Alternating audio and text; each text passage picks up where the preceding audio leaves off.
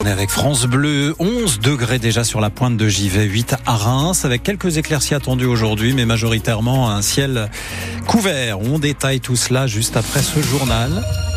Alexis Arad, ils ont renommé les trottoirs de leur rue en crottoirs. Excédé par l'abondance de crottes de chiens, un groupe de riverains de la rue Cazin près du stade de l'Aune à Reims s'est saisi du sujet. Ils ont placardé des affiches, certaines humoristiques, pour inciter les passants à ramasser les déjections de leurs compagnons à quatre pattes. Parce que là, pour Jean-François, trop, c'est trop. Alors je tiens donc à préciser qu'il n'y a pas que les personnes qui habitent dans cette rue qui sont gênées. Euh, le lycée Saint-Michel, donc en face, est tout aussi touché que nous, à tel point que nous avons vu il y a quelques jours le cuisinier qui, avec un jet, donc nettoyait devant l'entrée des cuisines à Saint-Michel, ce qui n'est pas quand même relativement donc euh, bien euh, en termes d'hygiène. Les riverains aimeraient des contrôles plus fréquents de la part de la police municipale pour sanctionner les propriétaires de chiens qui laissent leurs excréments par terre. Difficile, répond la ville qui explique qu'il faudrait les prendre sur le fait. Emmanuel Debatty, directeur propreté de la ville de Reims, assure qu'en termes de nettoyage, on est déjà quasiment au maximum. Il n'y a pas de solution miracle. C'est une vraie et on essaye de mettre des moyens pour euh, résoudre cette incivilité, mais effectivement, ça dure depuis des décennies. Qu'est-ce qu'on fait au niveau de la ville de Reims? On a plusieurs actions. Déjà, on a des actions de balayage et de nettoyage de la rue par des agents de balayage hein, qui ramassent les déjections canines. Sur le cas de la rue Cazin, on a un prestataire qui passe trois fois par semaine en balayage manuel sur cette rue. Donc c'est un nettoyage qui est plutôt important. La ville de Reims ajoute avoir arrêté d'installer des distributeurs de sacs parce qu'ils étaient vidés bien trop vite. Elle appelle à la responsabilité de chacun. Elle rappelle que laisser les déjections de son animal dans la rue peut valoir une amende 135 euh, euros, majorée même à 375 en cas de récidive. Toutes les infos sont à retrouver sur francebleu.fr. Le premier ministre dans la Marne ce jeudi matin, Gabriel Attal va visiter une ferme dans le sud Marnais, l'exploitation La Marlière, c'est à Marny, au sud d'Orbel-Abbaye. Il va euh, visiter l'élevage bovin avant de rencontrer des agriculteurs du département. Je serais fier de présenter le texte pour l'accès à l'aide à mourir avant l'été. Voilà les mots de la ministre de la Santé, Catherine Vautrin, devant les députés à l'Assemblée nationale hier. C'était lors des questions au gouvernement. L'ancienne présidente du Grand Rhin estime que cette loi est nécessaire. Elle mérite un débat apaisé.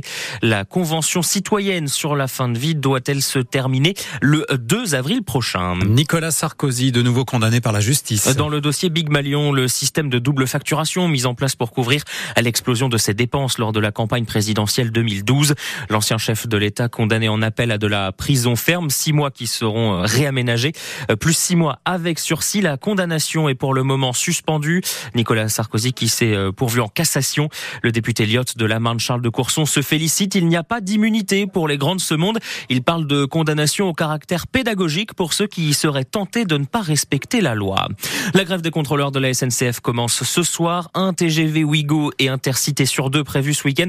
Tous les axes sont concernés. Les syndicats réclament des hausses de salaire et une plus grande prise en compte de la fin de carrière dans le calcul des retraites. Nouvelle mobilisation devant la maison de Champagne Moum ce matin à Reims. Les salariés réclament une prime de partage de la valeur, 2000 euros par salarié après les bénéfices du groupe Pernod Ricard l'an dernier.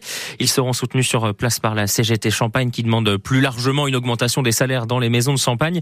Les dernières négociations annuelles obligatoires entre l'UMC, l'Union des maisons de Champagne et les syndicats se sont terminées la semaine dernière. Au total, une augmentation générale de 4%. Tous les syndicats ont signé l'accord, sauf la CGT, qui estime que cette augmentation n'est pas à la hauteur de l'inflation et des profits générés dans le monde du champagne. Philippe Cotenay est le secrétaire général adjoint de la CGT Champagne. En 2022, il y a eu 6 milliards 3 de faits de chiffre d'affaires euh, dans le bastion qu'on connaît. Hein. C'est-à-dire qu'on ne parle pas d'un gros secteur d'activité, on parle d'un bastion qui s'appelle la Champagne, qui est sur plusieurs départements. C'est vraiment le, le, petit bastion. Et on est, on est à 6 milliards 3 en 2022. Et on se retrouve sur le même chiffre, quasi, en, en vendant 25 millions de bouteilles de moins en 2023. Donc, je veux dire, ceux qui créent la richesse, c'est bien les salariés bon, ils se disent, euh, voilà, quoi, c'est nous qui participons à la richesse, c'est nous qui la créons, parce que demain, si on arrête, eh ben, il n'y a plus rien, il n'y a plus rien qui se vend, il n'y a plus rien qui se taille dans les lignes, et puis il n'y a plus rien qui, qui, est, qui, est, qui est expédié, travaillé, il n'y a, a, plus de vin. Mais euh, d'avoir donné que 4%, je peux vous dire que euh, les salariés euh, ben, sont pas contents, quoi. Et on a évoqué le sujet à 7h45 avec notre invité, le co-président du comité Champagne, président de l'Union des maisons de Champagne, David Chatillon. Son interview est à retrouver sur francebleu.fr.